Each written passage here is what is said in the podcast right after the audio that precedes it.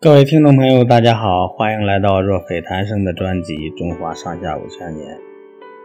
今天我们要讲的甲骨文的来历，大家可以想象这样一个场景：在大殿中，灯火通明，商王武丁和大臣们都紧张地看着负责占卜的官员，用小刀在一片龟腹甲的背面上钻洞。当快钻透时，卜官放下小刀，起身来到卜坛。卜坛上早已燃起了熊熊烈火。卜官把龟甲放到火里烘烤，口中念念有词：“上天保佑我大商降罪于西戎，我大商必能取胜。”过了一会儿，龟甲发出了轻微的噼啪声。卜官。把龟甲取了出来，这时龟甲的正面出现了几道裂纹。卜官仔细观察纹路的走向，突然，卜官高声对武丁说：“恭喜大王，卜兆大吉！”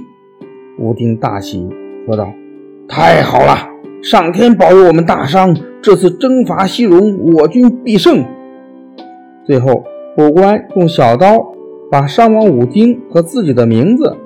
占卜的时间、内容刻在龟甲上，保管起来。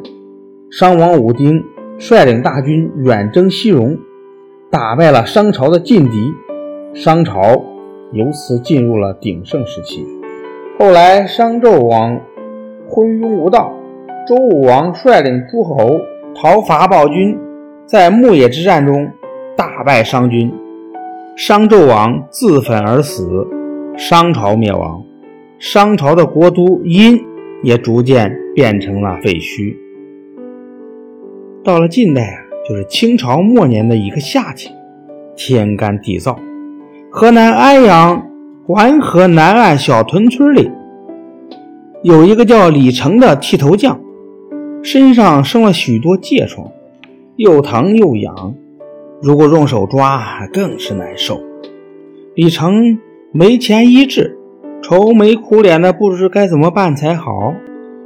他看到人们在耕地时刨出了很多白片片，农民不知道这是什么东西，就随手扔掉了。李成捡起来，用力一捏，这些白片片竟然被捏成了粉末。他把这些粉末撒到自己生疮的地方，想用它来止止痒。这些粉末。一撒到窗上，很快就起了作用，竟然不痒了。他身上的疥疮很快好了。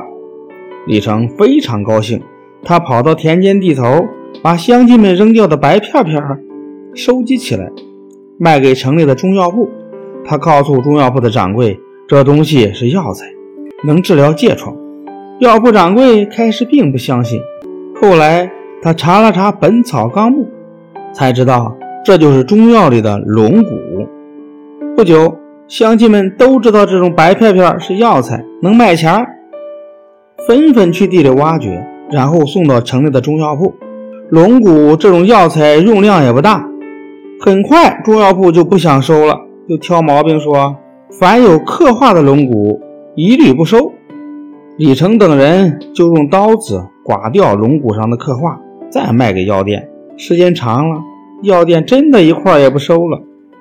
后来，李成在庙会上摆了个摊儿，专卖刀枪跌打药，一边卖一边吆喝：“刀枪跌打药，龙骨神药，生肌止痒，一包就好。”原来啊，他把龙骨捣成了细粉儿，包成小包。河南安阳在宋代的时候就开始出土青铜器。各地古董商经常来这里收购古董，再把这些东西啊带到北京等大城市，高价卖给那些名门世家、文人墨客。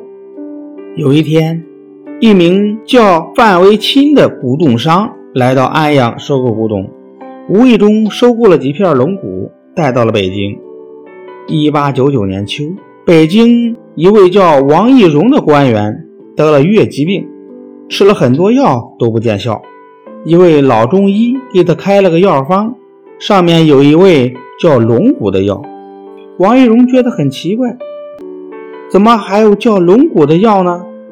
不久，他的朋友范维清来探望他，送给了他几片龙骨。王玉荣发现这些龙骨上的刻画好像和字很像，难道这是古人的字吗？王玉荣陷入了冥思苦想之中。突然，王玉荣发现一片龙骨上的刻画很像“雨”字儿。再看看其他的刻画，有的像日字，有的像月，有的像山。王玉荣欣喜若狂，冲出屋子对家人高喊：“我发现古人的字了！我发现古人的字了！”他让家人立即把全京城中药铺的龙骨全部买来。王玉荣查阅了大量的史料典籍，在《周礼》《春官》。《史记·归策列传》中找到了上古之人占卜的资料，而这些龙骨就是占卜用的鬼板。这些在地下沉睡了三千多年的中国最古的文字终于被发现了。因为这些文字刻在龟甲或兽骨上，所以后世的学者们把它称为甲骨文。